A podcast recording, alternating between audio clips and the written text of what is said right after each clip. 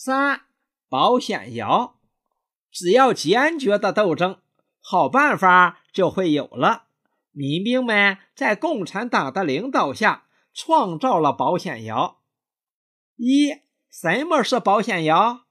第一，找不到，要像秘密野窑那样不容易找。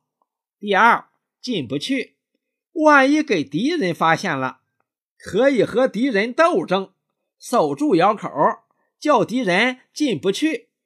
第三，闷不死，要有气孔，至少要有两个出口的地方，这样才不怕敌人堵死窑口。